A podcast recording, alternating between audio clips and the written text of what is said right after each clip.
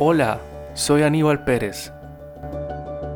Inicié este podcast para contarte mis experiencias como musicoterapeuta. Cada ser humano tiene una historia de sanación con la música. Quiero compartir esas historias y algo de lo que aprendí y sigo aprendiendo de la musicoterapia. Vamos a aprender y a vibrar juntos en cada episodio. Bienvenido a las crónicas de Orfeo. ¿Cómo vive alguien con 28 años en un asilo de ancianos y luego se vuelve musicoterapeuta? Si escuchas por primera vez este podcast, no olvides dar clic al botón de seguir en Spotify o suscribirte en todas las plataformas de podcast. Ahora vamos con la historia.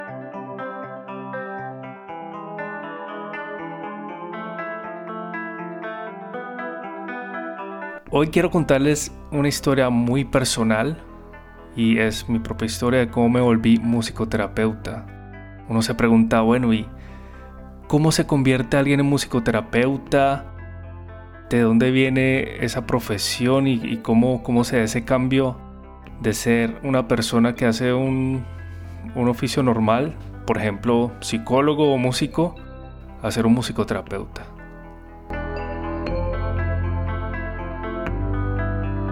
Pues esta es la historia de un músico que después de graduarse como chelista, trabaja tocando de planta en un restaurante, también como profesor y dando conciertos con un trío de cuerdas.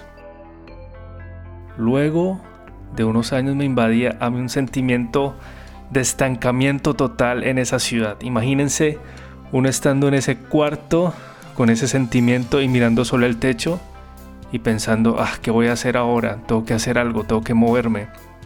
Y ese era mi deseo, mi deseo era hacer algo diferente, probar suerte, por ejemplo, en otro país. Yo tenía en mi mente que debía ir a Europa, ya que en ese entonces ya había sabido algo de alemán. Y así comenzó mi aventura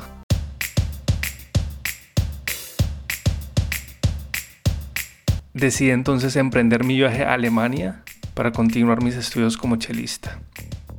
Llego a la ciudad de Hamburgo, una ciudad portuaria ubicada al norte de Alemania, donde te tienes que abrigar muy bien porque con el viento que hace allá se te llenan los huesos. Allá estudió cello, un año en una academia privada junto con otros colombianos y estudiantes de otros países. Había asiáticos, brasileros, pero la mayoría eran colombianos, como pasa ya en muchos países. Bueno, ahora, después de esa convivencia y esa estadía, ese aprendizaje en la academia, donde estudié cello, luego vino un periodo de transición no muy bonito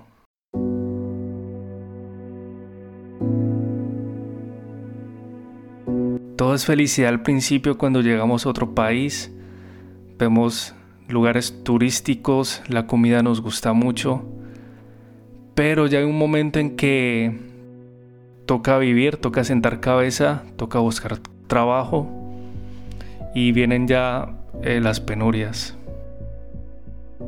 Durante ese tiempo, estando en Hamburgo, me mudaba de un lugar a otro constantemente. Y Hamburgo es una ciudad donde no es fácil conseguir vivienda. En Hamburgo, por ejemplo, para alquilar un cuarto, el dueño o los que viven en ese piso, en el piso, hacen como un casting donde se presentan muchas personas y que lo escojan a uno, además como migrante, es toda una lotería. En los primeros tres años de estar en Hamburgo me mudé unas cinco veces cinco veces mudándome con mi chelo. Toda, toda mudanza era una odisea porque algunas veces sí me podían ayudar mis amigos, otras veces no. Y tenía que hacer incluso varios viajes para cargar todas mis cosas. Ya saben, partituras y todo lo que un músico puede tener en, en la maleta. Pero a la quinta vez, la quinta vez que me mudé, fue un sitio muy poco usual, en donde muy poca gente ha vivido y soy uno de los pocos, además edad, que viví en ese lugar. Un asilo de ancianos. Sí, escuchaste bien, un asilo de ancianos, asilo, ancianato, residencia de ancianos, como quieras llamarle. Yo puedo decir que con 28 años viví en un asilo. Era el anciano más joven de allí, o el joven más anciano, digamos. ¿Cómo terminé allí? Resulta que un amigo músico me contó que había visto un aviso en la Escuela Superior de Música. Un aviso normal de papel y decía, ¿eres músico? ¿Te gustaría tocar música para gente de la tercera edad a cambio de vivienda? Proyecto Intercambio Generacional. Yo en ese tiempo estaba buscando una habitación y pensé, bueno, ¿por qué no? Fui con mi amigo a una entrevista con la gerente del asilo. Nos dijeron las condiciones del trabajo, nos iban a, dar un, un contrato y también nos mostraron las habitaciones donde íbamos a vivir. Eran unas habitaciones espectaculares. Mi habitación, por ejemplo, era una habitación grande, una habitación de 40 metros cuadrados. Tenía mi baño propio. No había calefactor, pero el calefactor era un calefactor por piso. Quiere decir que todo el calor se, radiaba debajo y los inviernos los pasaba muy cómodamente ahí. Además, yo tenía la cocina que estaba saliendo de mi cuarto y girando un poco, digamos, a, la izquierda, ahí tenía una cocina muy moderna. Y, ese, y esa cocina tenía el mejor horno donde yo hasta ahora he cocinado algo. Uno podía cocinar una pizza en 5 minutos o 6 minutos. Era buenísimo, un horno alemán espectacular. Entonces yo pensé, no, esto es espectacular, qué bueno es ser un viejo joven. Entonces yo firmé el contrato, estaba todo en regla y nos mudamos. Con lo que no contábamos era que el edificio donde íbamos a vivir era un edificio donde vivían ancianos con demencia y con, otros trastornos psiquiátricos. Y además era, era un, un, edificio donde los ancianos no podían salir por su cuenta, ya que por la demencia y por ciertos trastornos psiquiátricos no podían, por ejemplo, salir del edificio y regresar tranquilamente camino a casa. Ya en, los primeros días supe que me encontraba en un lugar fuera de lo normal para alguien de menos de 30 años. Se podían escuchar gritos, los cuidadores tocaban la puerta de, mi, de mi habitación porque pensaban que allí vivía también otro, otro anciano y se sorprendían al verme, decían, uy, no, qué sorpresa, alguien muy joven acá. Claro, es que no, no les habían informado oportunamente que habían dos músicos jóvenes que iban a vivir allá a cambio de tocar música y compartir un poco con los ancianos. La vida en el edificio incluso era en las noches al principio como una película de terror.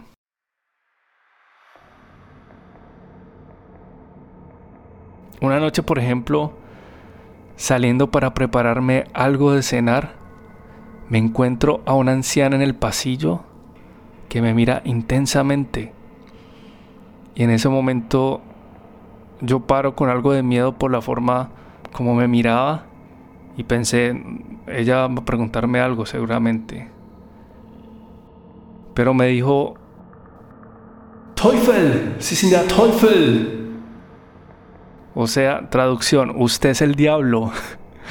Por Dios, yo pensé, uy, yo soy el diablo. Y le pregunté, señora, ¿por qué, ¿por qué soy el diablo? Y ella me dijo, obviamente en alemán, porque usted tiene el cabello negro. ah, ok, pensé, pensé, bueno. luego la señora se fue. Yo fui a la cocina a hornear una, una pizza. Luego volví a, a la habitación Y claro, yo no quería encontrarme de nuevo a, esa señora. Que bueno, por una parte, ya ahí fui conociendo que, que hay personas en estos asilos que tienen también enfermedades mentales y síntomas con los que tienen que lidiar. En el día ya las cosas eran diferentes. Me encontraba con los cuidadores, yo hablaba un poco con ellos sobre su vida, de qué país eran, yo les contaba que mi trabajo era tocar cinco horas a la semana en el asilo en distintas partes, en distintos edificios. Una vez en un edificio y otra vez en otro edificio donde estaban los ancianos que no padecían ninguna, ningún tipo de demencia ni enfermedad mental. Yo tocaba con mi amigo de igual forma, pero él solo aguantó dos meses estando en el asilo. Y yo en cambio seguí porque sentía que además de la vivienda, yo no voy a mentir, ese fue el primer incentivo. La vivienda, además que nos daban también comida, muy bien. Además que luego me di cuenta que estaba utilizando la música de otro modo. No estaba tocando para un público con el que muchas veces uno no, tiene contacto, ni conoce sus problemas, ni, ni ve tan de cerca la reacción. Esta era una experiencia más directa e íntima a través de la música. Al poco tiempo comenzó a trabajar una alemana que me miraba con curiosidad cuando yo tocaba en algún pasillo de un edificio en el asilo. Y un día se presentó y me dijo que era la nueva musicoterapeuta. Cuando dijo esas palabras, musicoterapeuta, yo pensé, uy, es la primera vez que conozco una persona que dice, soy musicoterapeuta. Y ella era muy amable, se reía mucho y algunas veces se burlaba hasta de mi acento, pero en, buena forma. También me contó que ella, como era musicoterapeuta, su trabajo era hacer terapia a ancianos con trastornos en una sección especial en el asilo. Era justamente en el edificio donde yo vivía, pero en un tercer piso y conocer a la musicoterapeuta fue de gran apoyo porque después de que se fuera mi amigo, yo podía comentar con ella las cosas del trabajo y también sobre el día a día. Pero no fue fácil tocar solo sin mi amigo. Hacer el trabajo solo era más complicado porque al principio yo tocaba cello y mi amigo el violín. Tocar cello solamente para abarcar un repertorio de 5 horas semanales, eso no es fácil, uno tiene que escoger mucho repertorio y además estudiarlo varias veces. Y es por eso que decidí pasarme a tocar guitarra. Y mi primera gran prueba fue empezar a aprender canciones folclóricas alemanas.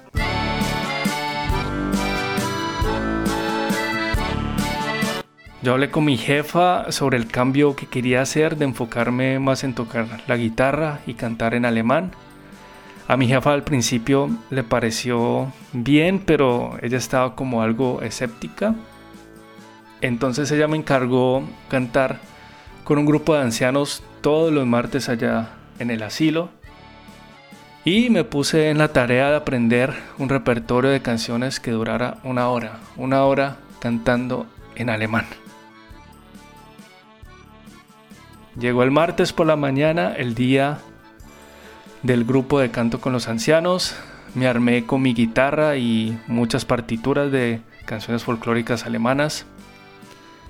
Fui al otro edificio donde estaban los ancianos, caminé un sendero de unos 5 minutos, un camino muy corto. Ahí pues iba pasando y siempre saludaba a la gente, a los cuidadores. Y allí me recibió un señor que acompañaba el grupo, que no era un cuidador como, como otros que trabajaban ahí, sino que era un señor pensionado, según lo que me dijo, que vivía cerca del asilo y trabajaba unas, unas horas ahí, seguro porque tenía mucho tiempo. Él acompañaba a los ancianos a hacer sus compras y hacía otras tareas de logística en el asilo. Este señor me recibió y me presentó al grupo de ancianos que en su mayoría eran señoras. Y entre esas señoras se encontraba una que había sido profesora de canto del Conservatorio de Hamburgo. Yo pensé, que qué pena cuando me escuche cantar. Yo canto, pero no soy un cantante de ópera. Y tenía pues ese esos nervios de que dijera algo, que no tenía técnica. El hecho es que empezamos a cantar, primero canciones que me había aprendido, pero luego antes de terminar la hora, comenzaron a pedirme canciones folclóricas que yo no tenía ni idea. Yo me puse nervioso, además porque este señor que acompañaba el coro era un poco pedante y era de esos señores que creen que que uno por ser músico entonces tiene que saberse todas las canciones del mundo. Y no señores, un músico no se sabe todas las canciones del mundo, y menos en alemán y folclóricas. No tenía más canciones alemanas que podrían saberse los ancianos, pero me vino una canción a mi mente. Yo recordé que un día estaba viendo televisión y en las propagandas escuché la canción de Cielito Lindo, pero en alemán. El coro también era exactamente como el famoso ay, ay, ay, ay. Entonces empecé a tocar la canción desde el coro, desde este ay, ay, ay, ay. Y no importaba que cantara en español, las señoras empezaron inmediatamente a cantar conmigo el coro. Y el típico recurso del músico, ya faltaban pocos minutos para acabarse el ensayo y yo repetí y repetía la canción. Ay, ay, ay, ay, y repetía y repetía. La canción fue un éxito ese día y desde ahí siempre me la pedían. Luego al volver a mi habitación me encontré a la musicoterapeuta. Me dijo que escuchó algo de lo que canté y que en los próximos días también podamos tocar y cantar canciones de ese tipo en, ambos edificios del asilo. Pasaron unos cuantos días y cantamos juntos con otro grupo de ancianos. Pero con la musicoterapeuta el ambiente era mucho mejor.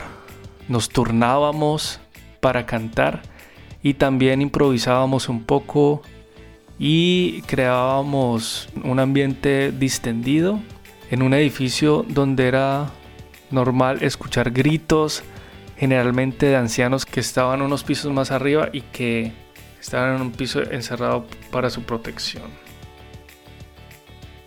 Fueron pasando los meses hasta que pasaron aproximadamente unos 10 meses y un día mi jefa, ya esta era otra jefa, era una, jefa que ya que era muy atenta conmigo y que me trataba muy bien. Ella quería hablar conmigo para contarme una noticia. Y yo de nuevo pensé, ah, ¿qué noticia me querrá contar mi jefa? Pues resulta que querían terminar mi contrato porque el asilo necesitaba mi habitación, ya que hacían falta habitaciones para los ancianos que iban a a mudarse. Y fue por eso que me pidieron que fuera buscando por favor otra habitación en otro lado. Yo escuché la noticia y recordé de nuevo todas las mudanzas que había tenido. Y otra vez empecé a sentir ese estrés de buscar habitación. Un estrés de que pues yo sabía que no iba a vivir allí para siempre, pero esperaba ser yo el que tomara la decisión propia de mudarme y no, no ellos. Comencé a buscar otra vez algún sitio donde pudiera mudarme el mismo día en que me dieron la noticia. Yo busqué en páginas de internet, desesperadamente, así era cada día, yo me levantaba para buscar habitación, luego trabajaba en el asilo y después tocaba, comía, dormía y así pasé aproximadamente dos semanas. Por suerte, llegó primero una buena noticia. La directora del asilo quería hablar otra vez conmigo. Y ellos querían hacerme una oferta. Como no iba a seguir en el asilo, resulta que mi contrato se terminaba. Y también mi trabajo. Sin embargo, ellos querían ofrecerme el mismo trabajo, pero esta vez me iban a pagar algo que no era mucho, pero lo importante era que podía seguir trabajando y tenía algo fijo. Y también iba a ser unas horas más de lo que estaba haciendo. Por ello yo acepté y por suerte a las dos semanas encontré una habitación que quedaba cerca del asilo. Yo me mudé al poco tiempo esta nueva habitación y continué con mi trabajo en el asilo. Iba entonces caminando, eran aproximadamente unos 15 minutos de mi casa al asilo. Y por ejemplo, ya no solo tenía que acompañar el grupo de ancianos donde yo cantaba Cielito Lindo, sino que también tenía que pasar por varios pisos de los edificios y preguntar si algún señor o señora quería escuchar música, música folclórica alemana. Y entonces cada vez que tocaba no era simplemente pasar y tocar algo, sino que yo me iba involucrando poco a poco en, las historias de vida de cada persona. Yo me enteraba de los problemas, de sus quejas, las dificultades con la familia, los solos que se sentían muchas veces tristemente. Incluso también llevaba música sabiendo que a alguien le quedaban muy pocos días de vida, que por ejemplo tenían alguna enfermedad terminal. Hubo momentos muy, muy duros. Hablé de eso con la musicoterapeuta sobre mi situación y esas conversaciones y me preguntó que si yo no quería estudiar musicoterapia. Y además me dijo, eso yo creo que podría ser algo para ti. Y efectivamente antes de vivir en el asilo yo no conocía mucho sobre musicoterapia. Yo sabía lo que la mayoría de la gente piensa sobre musicoterapia, que era música para relajarse o algo esotérico, algo de nueva era, pero realmente me di cuenta que era algo totalmente distinto. Yo era consciente que no estaba haciendo musicoterapia allí, ya tenía un espectro más amplio de conocimiento de musicoterapia, además que conocía una musicoterapeuta profesional. Y entonces ya sabía que ella tenía un trabajo específico. Yo pensé que, que sí, que ella tenía razón, que yo debía pensar en estudiar la carrera de musicoterapia, ¿por qué no? Y que sí era algo para mí. Fue así que consulté los requisitos para estudiar. En ese entonces era el 2014 y la maestría y la universidad, la escuela, hacía, hacía exámenes de admisión cada tres años. Y tuve la mala suerte que los exámenes de admisión habían sido realizados ya hace un mes y perdí la opción de estudiar en el 2014. Y tuve que esperar hasta el 2017. La musicoterapeuta me animó a pesar de, de ese inconveniente y al cabo ya de tres años yo continué informándome sobre musicoterapia leyendo artículos y preparándome para el examen que iba a venir. En el 2017 llegó ese día clave, el día que tenía que realizar el examen de admisión. Y no era un examen fácil, consistía en un examen que duraba casi todo el día, con pruebas psicológicas, una exposición sobre un trabajo que uno hubiera realizado con relación a la musicoterapia y un examen escrito y al final solo iban a escoger 18 personas. Luego de tres meses de espera, después del, examen de admisión, yo recibí una carta y ahí estaba una noticia, la noticia quizás una de las noticias más felices de mi vida. Yo había sido aceptado para la maestría. No se imaginan la felicidad que tenía ese día. Yo saltaba por toda la casa. Estaba muy feliz. Obviamente hice una fiesta muy grande ese día. Y entonces ya había llegado la hora de aprender realmente cómo hacer musicoterapia. Yo iba a aprender sobre psicología, psicoanálisis, improvisación y también podía realizar mis prácticas en hospitales con musicoterapeutas profesionales. Y como es la vida, toda esta aventura que comenzó con la búsqueda de una habitación y viviendo un año en un asilo de ancianos con 28 años, todas esas vivencias se cristalizaron para ejercer esta hermosa profesión que es la musicoterapia. Hoy día me queda la experiencia del contacto con esos seres humanos que se sienten muchas veces aislados, porque quizás en estos tiempos no les, no les son útiles a muchas personas por tener una edad avanzada. Sin embargo, descubrí que existe un mediador entre esas personas y la música. Y hoy día me siento feliz y muy orgulloso de ser ese mediador, un musicoterapeuta.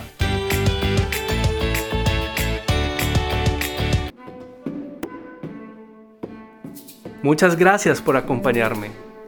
Si te gustó este capítulo, puedes suscribirte a las crónicas de Orfeo y compartirlas con tus amigos en redes sociales. Así podrás estar al tanto de los nuevos capítulos que prepararé para ti. Te deseo buena vibra y resonancia, como Orfeo manda. Hasta entonces.